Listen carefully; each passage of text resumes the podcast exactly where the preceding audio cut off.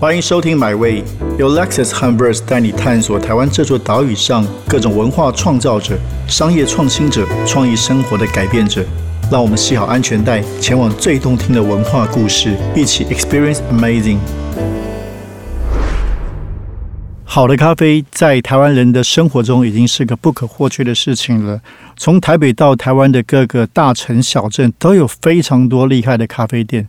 那在台北地区呢，有一个咖啡店是很多人喜欢并且熟悉的，甚至呢，他们在今年三级疫情的时候又开了一个旗舰店，那就是咖啡印。我们今天高兴邀请到咖啡印的创办人朱茂和 Henry 来到节目现场，谈谈他对咖啡的想法以及他们店的理念。Henry 你好，铁哥好。各位听众，大家好，我是咖啡因的 Henry。哎，先从这个名字开始谈起吧，因为这个名字很特别，甚至视觉设计，咖啡印后面一个惊叹号也很特别。可不可以先聊一聊这个概念？嗯，这一块的话，其实，呃，因为一直以来我们服务过蛮多咖啡相关的品牌，嗯，那其实我我也总结一下，我觉得说。呃，比较能够被人们所记忆的，其实在名字上面多半会是比较单纯的。嗯嗯。那不管是英文或者中文，它的音节都要比较短，好发音，好记。这个在传递上面很重要。真的，真的。对。那另外就是在视觉上面，其实呃，现在大家其实很仰赖的是图片，那文字其实也都越来越精简。那这个网络的时代，手机划过去停留的时间几秒。那所以那时候也是在思考说，在 logo 在视觉设计上其实必须很简洁，然后好记忆。那我觉得这个也跟很多其实国际的大品牌也都一样的概念，是 logo 都是越来越精简的。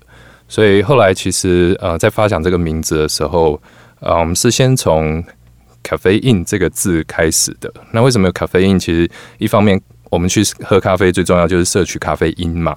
啊，对，那咖啡因的英文其实就是这个是一个谐音。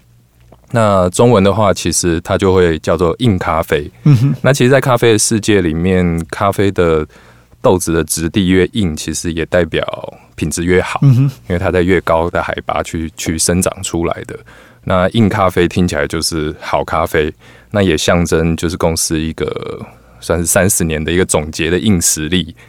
对，所以咖啡因就这样因此而诞生。那呃，惊叹号其实是呃设计公司，其实在这个英文 C A F E I N 这个 I 上面去做的一个变化，蛮有趣的变化。是是是。那我们 I 倒过来就是惊叹号。那当然，呃，其实是个蛮常出现的手法啦。那我们后来其实把这个惊叹号就当做一个我们很主要的识别，所以很多店里或者是包装上面都会看到这个惊叹号，甚至有的客人就会戏称说惊叹号咖啡、咖啡因这样子。你刚刚提到这个三十年，可能很多的消费者或熟悉咖啡品牌并不清楚后面，其实咖啡因后面是一个家里本来就是一个很很重要、全台湾最大的咖啡豆烘焙厂原有企业，可不可以聊到这一部分？嗯，没有问题，因为嗯，这间公司其实是一九八五年成立的，那早期它其实是在做香精香料相关的生意。那我父亲其实是九五年的时候跟着一些亲朋好友，就是把这个公司买下来的。那根据这个基础，其实他去延伸了更多的产品，咖啡呀、茶呀、谷物类啊等等这些商品。那也去呃将这些产品应用在很多我们的客户。我们其实传统客户是食品厂，嗯哼，所以说从早期很多明星的罐装产品，这些其实都是。原有企业去提供的原物料，了解，对，那就一路下来，也就等于是三十多年。OK，那我自己回公司大概是十一年的时间，哦，蛮早，十一年前。对我二零一零年就回来了。OK，对，那只是说，因为我父亲是二零一一年过世的，所以其实这，哎，我等于回家半年，他就不不在了。对，那这十年又偏偏刚好是。整个咖啡产业最蓬勃发展的时候，不管是便利商店的咖啡，或者是烘焙的连锁、咖啡的连锁，大家都在蓬勃发展。那我们也是原料商嘛，搭搭着这样子的社会的，就是产业的趋势，其实我们也成长非常快速。每年的营业额或获利，其实也都是一直在持续提升。那怎么会想要创立这个新的品牌咖啡因？就是在二零一八年。嗯，我觉得这个有。公司的层面也有个人的层面啦。那呃，我自己本来是念食品科学，专业所，以这个就啊是跟着我父亲的期待。我大学是就是念食品科学，然后后来当完兵出国，我念了气管的硕士，所以一路其实都是规划着要去进公司啊去协助。我不敢说接班，但是这个安排其实让我具备某一些技能或视野，去在公司里面能够服务更多。那嗯其实，在中间，不管是高中考大学，或者是大学要申请研究所，其实跟我父亲争执过蛮多次，是我希望从事设计相关的产业。哦那其实他他只给我一句话啦，就是因为我父亲其实是个蛮现实的生意人，所以他只说你会饿死。然后我说，哎、我会我会吓到啊，因为我想说，哎、饿死是什么意思？我小小朋友我也不理解嘛。那我只是想说，那我不要饿死，我还是听你话好了。所以后来我就一步一步跟着他这个节奏，也就进公司。那我说公司的层面，其实是因为呃，这就是一个 B to B 的世界。对对我们服务的永远是工厂或品牌或通路。那我觉得久了，你看的多了以后，我觉得这也是很多台湾传产或中小企业会面临到的一个转型的思考。那当然，转型有各种方式啦。可是我觉得其中对我们在经营的这个咖啡产业，有某一块东西是我蛮想要有所发挥的。嗯那也就是这个咖啡连锁的品牌。那我觉得也是算是总结公司这些年下来累积的东西，嗯哼因为这是农产品，其实蛮复杂的，它是一个整个供应链的整合跟协调。那我们还有精致的加工，跟后面软体的产品开发等等。所以大概是一七年的时候，那时候公司开始讨论说，我们是不是需要有自由的品牌或者是通路要展开。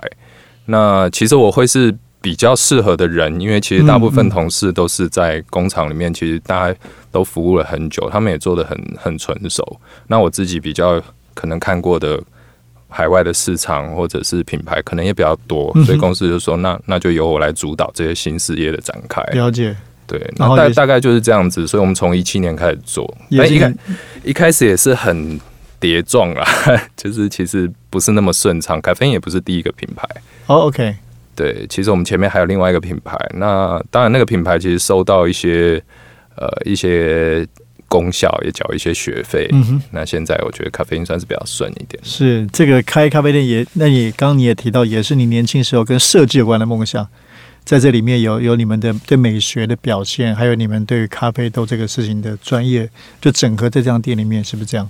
嗯，没错，就是呃，我我一直觉得美感这件事情，其实有的人是与生俱，我相信有的人是与生俱来的，但更多其实会是你在学业或者是社会的历练，或者是你去过的地方、你交过的朋友，这些所有事情的累积，它会是美感的展现。那我当然没有真的接触过设计或产业或者是学、学校相关的事情，但是呃，一直以来这样的累积，其实我我是蛮有自信在美感这件事情上面，我知道怎么样把美感应用在商品上面，或者在空间上面，甚至是呃所有的平面或立体的东西。你你刚好提到一开始前面有个品牌可能缴了一些学费，然后后来开始一个新的在咖啡因这个，那是到什么样的阶段？你觉得哎、其实好像蛮顺的，是第一家就是咖啡因的第一家就很反应很不错，还是说有一个有一个突破性的转捩点？其实前面一个品牌我，我大概一年间，我其实也开到五间门市了。那那个时候，说实在，我我们尝试了很多商圈，然后也做了很多种店型，嗯我也上了无数的商品，然后吃的、喝的、用的，然后各种促销组合、各种活动，我什么都做过。但其实，因为我觉得也也不是很懂得那个要领啦，因为就像我说，B to B 跨 B to C，它其实是两个全新的领域，对，完全不同的世界。过去我可能我只我我对我的客户就是产品够好，品质够好，价格够低，交期准确，嗯嗯供应稳定，这些事情大概就可以构成你在 B to B 的世界是可以比较顺畅。可你到 To C，其实影响的是更多的是消费者心理的层面、沟通的层面，或者是所有视觉的总和、服务的内容等等。那我其实嗯挫折感蛮重的。那那时候其实到五间，其实没有一间店一个月是过损平的啊那那时候我其实我也我也跟呃我们总经理还有董事长是我母亲，那我也跟董事长说，是不是要再思考一下下一步怎么办？就是我会不会我我其实不太适合做这件事情，我还是乖乖的把工厂这些东西管好就好。但他们其实给我很大的支持了，他们也知道说公司长远来说要去多角去经营很多不同的产业的部位嘛。那其实后来我们就决定要再开始。那其实那再开始的话，其实很多前面要调整的东西，你势必要要去修正。那修正完，其实就是咖啡因了。嗯，那关键是什么？你觉得那个修正后来可以更顺利成功的关键？我觉得很大一块在于沟通。嗯哼，那。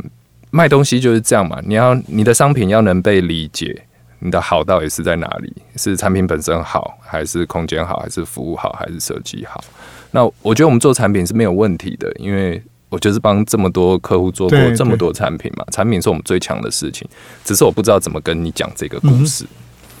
那咖啡因算是一个收敛，然后我把菜单整个缩缩缩缩缩缩到呃一个菜单，我们只有十三个饮品。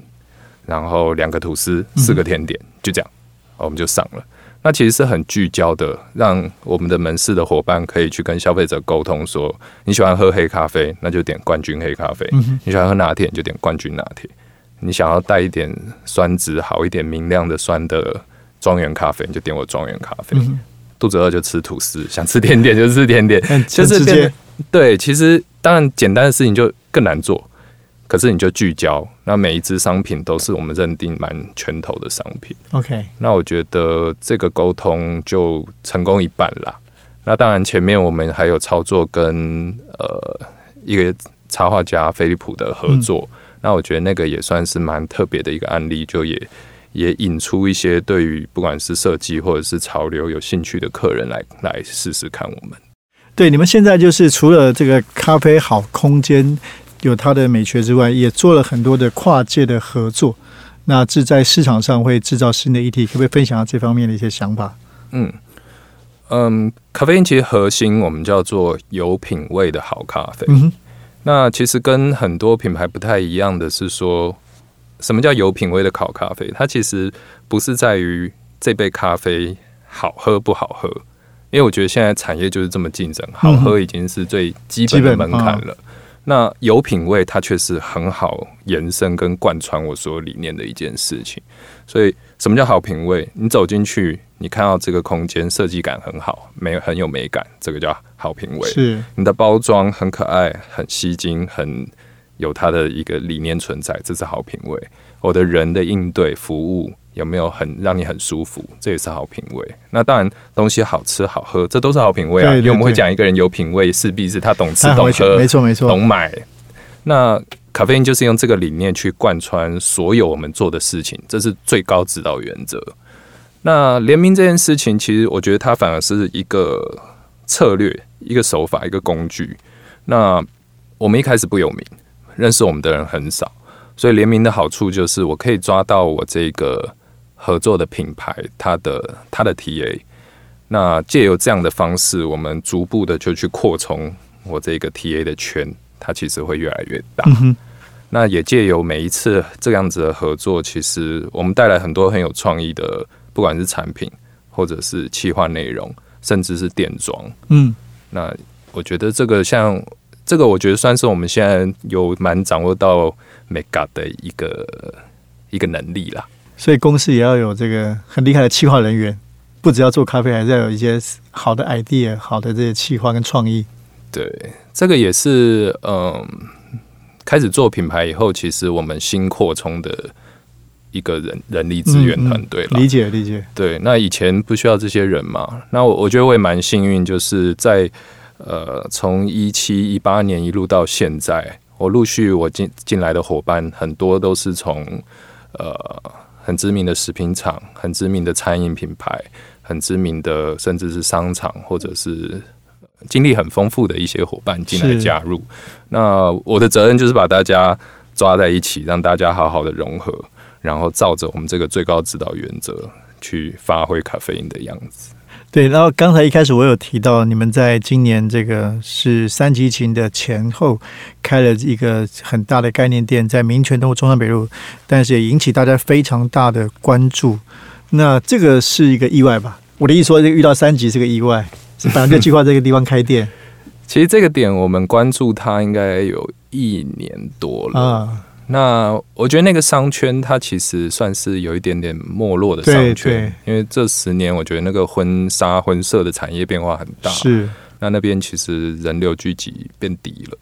那它当然经过几个过程啦，过去它有成品的时候，嗯，它有星巴克的时候，那到后来其实它空了蛮长一段时间，但因为那个车流量是惊人，在台北市里面算惊人的大，对。你中山北路跟民权交叉口，其实那个是。呃，我觉得它是一个非常好的广告效益的地方，所以那时候我们就开始谈租金。啊，反正就是原价八十 percent 开始谈，谈到五十 percent，然后谈到更低。那最后我们决定的时候，大概是今年初，OK，所以我们就开始准备啦，我们来设计开始进场啦，然后我们开始思考说怎么样去规划这间门市，因为很大。那我过去我们店型都比较小，是十几二十平这样小小的店，那怎么样？有丰富的商品或者是企划内容去支撑这间店，变成其实是蛮挑战的。那后来大概做到一个程度以后，五月中疫情发生，其实那时候我就想说，啊，到底是 怎么会有这种事情？那的我相信所有餐饮或者是各产业的人，大家都是这样想啦。那但我们那时候我们只是算了一笔账，就是说我到底是开赔比较少，还是不开赔比较少？那反正后来我们总结以后，第一个数字层面，我们觉得开，但是努力达到一个程度的营业额，我们可以少亏一点。所以后来营业单位也也当然也也很阿萨利说好，我们来我们来做。那我们所有资源单位都都下去开始安排。那当然我觉得，呃，它有广像我前面讲的广告的效益，对这个是有意思。我觉得比较难以预期的是说，在那个阶段，其实大家都很安静。因为疫情嘛，然后也没有太多新开店或者是新的好玩的事情。那我们在那个阶段开出这间店是六月下旬还是七月的时候？七月啊，对，开出来其实算是平地一声雷那种感觉。对对，那那个时候因为媒体可能也没不不能这样讲，就是说呃，好不容易有一些令人振奋的事情，是的确是。所以那时候我们讲这件事情，其实有点是它是一个比较灰色的。时段里面的一个很令人振奋的消息，真的这样子。那当然那时候我们其实二楼都不开放嘛，我们只做一楼的外带，那尽量去安排让大家符合防疫的情况下。那我觉得疫情期间大家也闷的比较有点无聊了。那如果有一个还算能能外带的地方，也能拍拍照，然后。我觉得那次效果真真的是很好，我完全出乎意料。对，这媒体的效果。那那时候是那个第一个月是好奇是外送多还是外带多？亲自外带的？亲自来外带哦，因为大家打卡。嗯，我觉得这是另外一件事，就是当你当你一个新开店要在外送平台上嗯开始的时候，不容易。对你排序是从很后面开始的，所以它新开的时候，它外送占比非常低，全部都是到店的。对，那那个传播效益相对也会非常非常好。所以你你们现在有总共有八间店咖啡因，对，八间门市。那其实你是希望继续的扩张？你 呃，这是应该做愿景好了，就是说，对我我们因为我们最近也都在整个公司都在做五年的计划了。那包含咖啡因这边，我们也在做五年。那目前我们喊出来的是五年一百店直营。OK。其实很挑战，我我也觉得不是这么容易达成，因为直营店它所需的人人力完全是另另外一个逻辑的。那你要找到这么多人，你要训练这么多人，你要留住这么多人，你要建构这么多人的共同的一个文化，其实不是那么容易。但是我还是希望给伙伴们一个可以去挑战的方向啦。因为我自己老实说，以前其实有点暧昧，是我到底要加盟还是要直营，我其实不太敢。明确对，但是我觉得我有责任要让他们知道，说公司现在希望的就是直营，我们要做一百店，那我们大家的人力养成、组织这些都要随之跟进。另外，你们自己你自己还有另外一个品牌 Resource 元素咖啡，是关于生豆批发吗？对，那这也是这两年新成立的。对，这也是我们在一七年的时候，因为其实以咖啡的。供应链来说，它大概有三大块。第一块就是生豆，第二块就是我们叫熟豆，就是烘焙。嗯，那最后一块就是冲煮，那就是在门市或者是家用市场等等。那工厂，我们工厂原有其实占的就是中间这个部位，我们是做烘焙的烘豆厂，所以我们大量的买豆进来，然后烘焙做配方，做精致的加工，然后卖给通路或者是客户，有的是代工，有的是连工带料，各各种情况啦。那这段其实相对是熟练的，也体也那个规模也比较大。所以，怎么样利用利用这样的资源去发展周边相关的很多个新创事业？嗯，我觉得是是很重要的。所以一七年那时候思考的是先往下游，嗯，做品牌。那一九年的时候，我们想到是往上游，嗯嗯嗯，去做深度贸易。所以那时候，呃，我们就设定了 WeSource 这个公司这个品牌。那其实从字面上很简单，就是。Source sourcing 就是源头，找源头嘛。那 We Source 就是我们一起去找，我们去溯源。那这间公司就叫元素，那也跟原有有关。是那元素溯源，就大概就是那个含义。但这公司其实，嗯，操作难度也是很高，因为其实你必须把人要飞到那边去，飞到产地啊，世界的产地，中南美洲、非洲、亚洲，可以有非常非常多的国家坐落。那那时候我们选定的第一个点是哥伦比亚。那哥伦比亚其实是呃世界 Arabica 产量第二大的地方。那选择它的话，也是因为它面积够大，那个丰富风味的多样性也足够，那产业链也成熟，所以我们选择哥伦比亚作为第一站。那到目前为止，其实 WeSource 都还只贩售哥伦比亚的生豆。那这个的话，简单的逻辑就是，我们的人会挑选那边的生豆，然后把它运回来之后，卖给台湾的独立咖啡馆、工作室、中小型烘豆厂，来去推广这些生豆。所以原来做对不起，这个对这个产业没那么熟悉，所以原来做熟豆是不需要去跟产地直接接触。对，因为不需要那么多。嗯哼，因为其实呃，以我们的烘豆量，我们会跟一些世界级的贸易商去搭配。了解。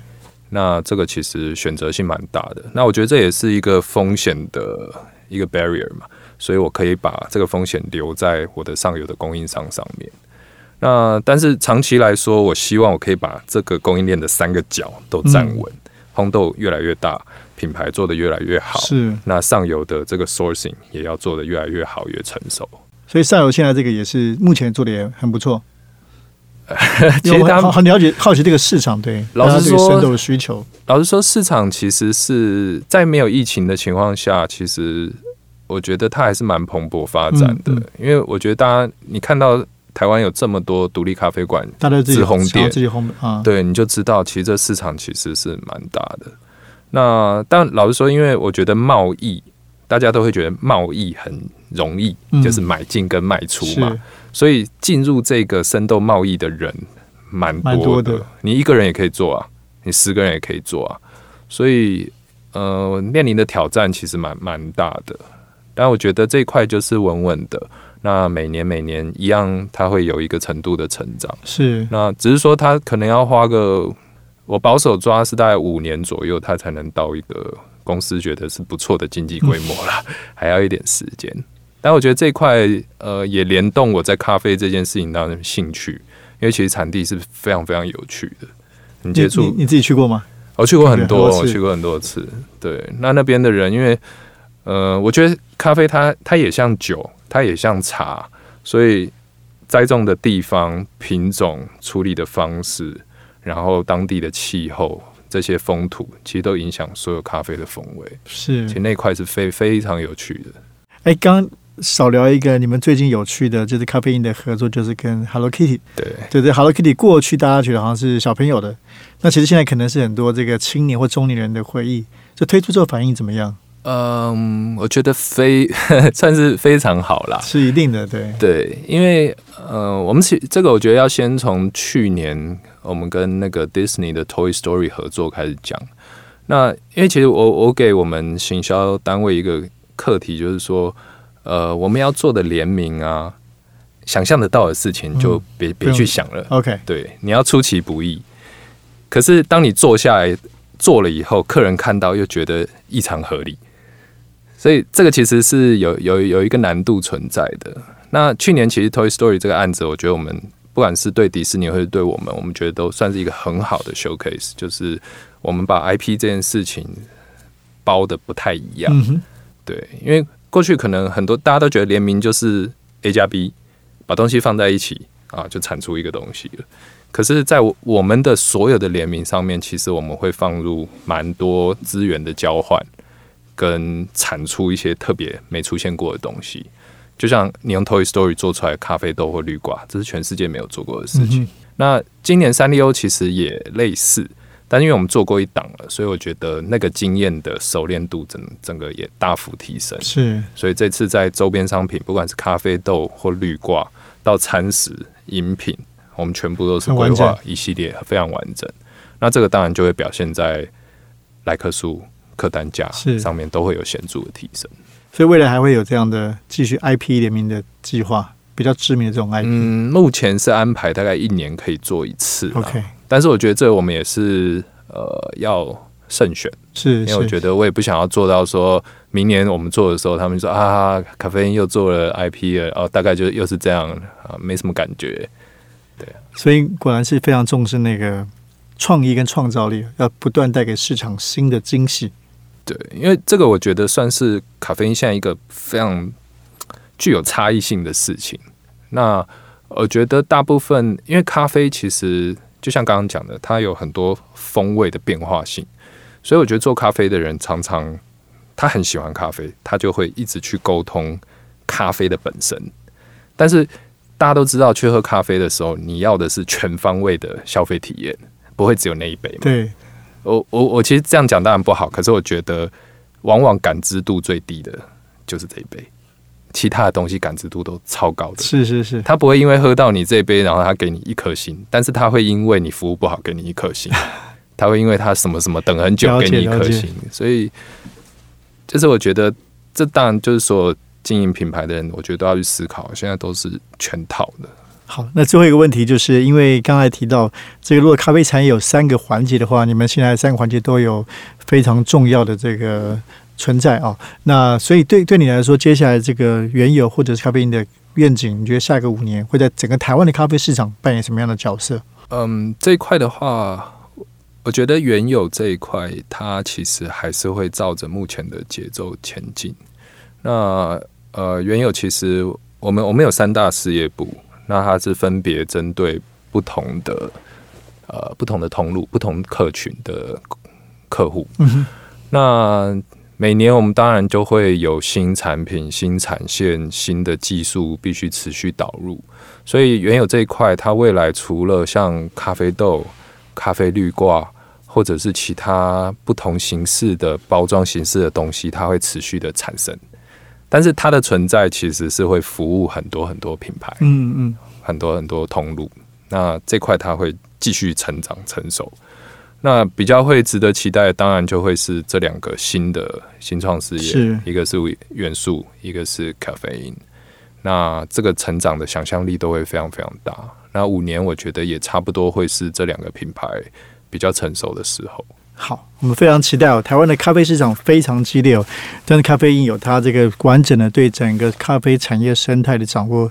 那现在还有这个非常厉害的气化跟创意，我想在未来大家的生活中会越来越不可缺乏咖啡因的存在。今天非常感谢 Henry 朱茂亨来到我们节目现场，谢谢，谢谢，谢谢大家。